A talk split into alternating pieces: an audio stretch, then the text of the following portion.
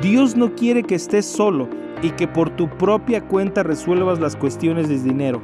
Él te ama y quiere que en todas las cosas tú seas prosperados. Pero todo se reduce a si vamos a ser capaces de poner nuestra confianza en Él para las cosas pequeñas antes de que podamos avanzar en poner nuestra confianza en Él para cosas más grandes.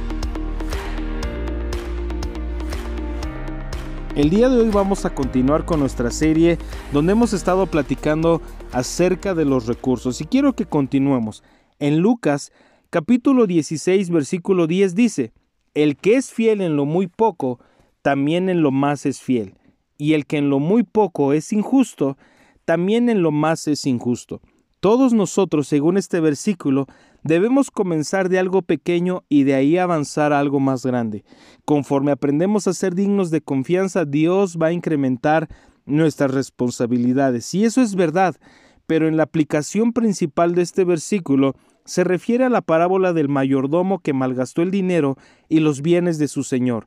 En ese contexto, lo que Jesús nos está queriendo enseñar es que el dinero es el área más elemental en cuanto a nuestro aprendizaje en confiar en Dios. Quizá para algunos de ustedes hay cosas más importantes que debemos compartir, pero el Señor nos enseña que este tema es muy fundamental, muy elemental y que de allí debemos comenzar en este aprendizaje de confiar y depender en Dios.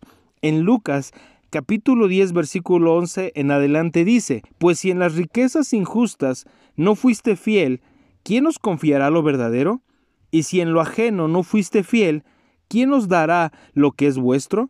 Ningún siervo puede servir a dos señores, porque o aborrecerá al uno y amará al otro, o estimará al uno y menospreciará al otro.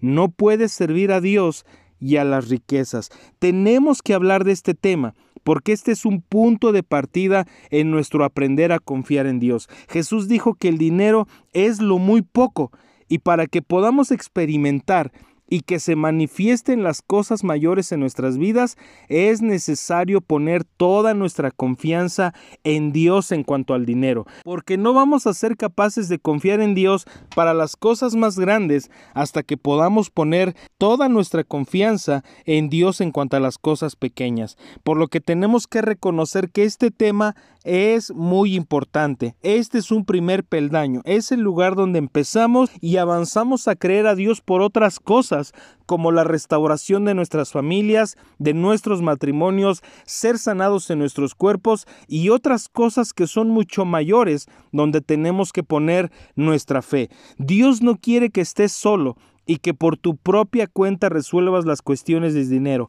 Él te ama y quiere que en todas las cosas tú seas prosperados, pero todo se reduce a si vamos a ser capaces de poner nuestra confianza en Él para las cosas pequeñas antes de que podamos avanzar en poner nuestra confianza en Él para cosas más grandes. Cuando tú y yo comenzamos a creer y a confiar en la palabra acerca del recibir y del dar y actuamos conforme a ello, y hacemos uso de nuestra fe, es que vamos a recibir cosas mayores, porque el mismo que provee, suple y pone dinero en nuestras manos es el que sana, restaura y abre puertas y nos da gracia y favor. Personas no dan, no ofrendan o diezman porque en realidad no han creído a las promesas de Dios en cuanto a la provisión. E incluso algunos no creen que sean verdad. Pero si no podemos poner nuestra confianza en lo más elemental, no podremos poner nuestra confianza en las cosas que son más importantes o son más grandes. No dividas tu fe de manera que sí puedas creer a Dios por salvación, vida eterna o cosas espirituales, pero no en el área del dinero o la economía. Si vas a confiar en Dios, confía en Él totalmente, porque el mismo que prometió que si confías así crees en el corazón que Jesús fue levantado de los muertos y te dará vida eterna, es el mismo que te promete que si das, también te será dado. Dios ha hecho promesas independientemente de cuál sea tu condición. Lucas 6:38. Dad y se os dará medida buena, apretada, remecida y rebosando darán en vuestro regazo, porque con la misma medida con que medís, os volverán a medir. La versión en inglés dice, da y se te dará.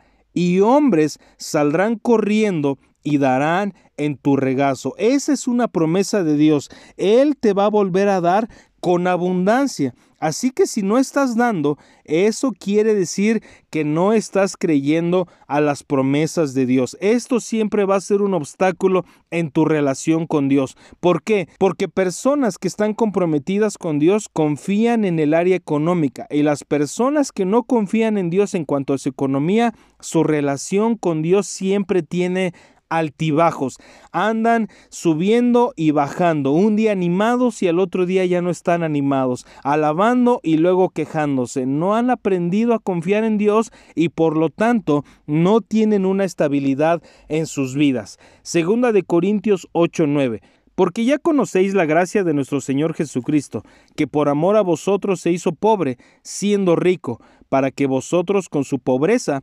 fueseis enriquecidos.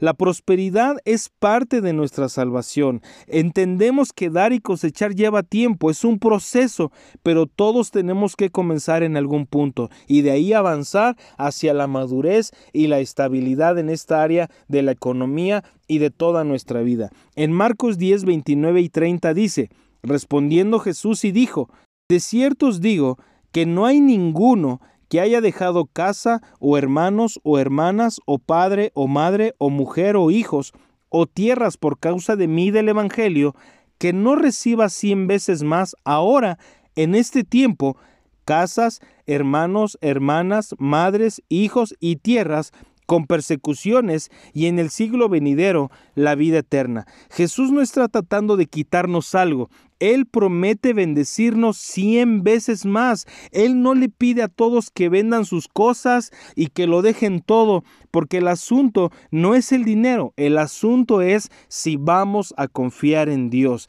Dios nos da dinero porque lo necesitamos para funcionar en este mundo, lo usamos para comprar y cubrir nuestras necesidades, pero el dinero no es quien nos provee, es Dios quien lo hace. La pregunta es, ¿Confías en Dios como tu proveedor o en tu dinero como la fuente de la provisión? La manera como Dios hace que confiamos en Él en el área del dinero es pidiéndote de regreso a Él una porción de tu ingreso y a cambio él promete bendecirte. Encontramos esa bendición al hacer todo lo que Él nos pide hacer. Y cuando tomamos valor y confiamos en Dios, siempre veremos que Dios nos ayuda vez tras vez.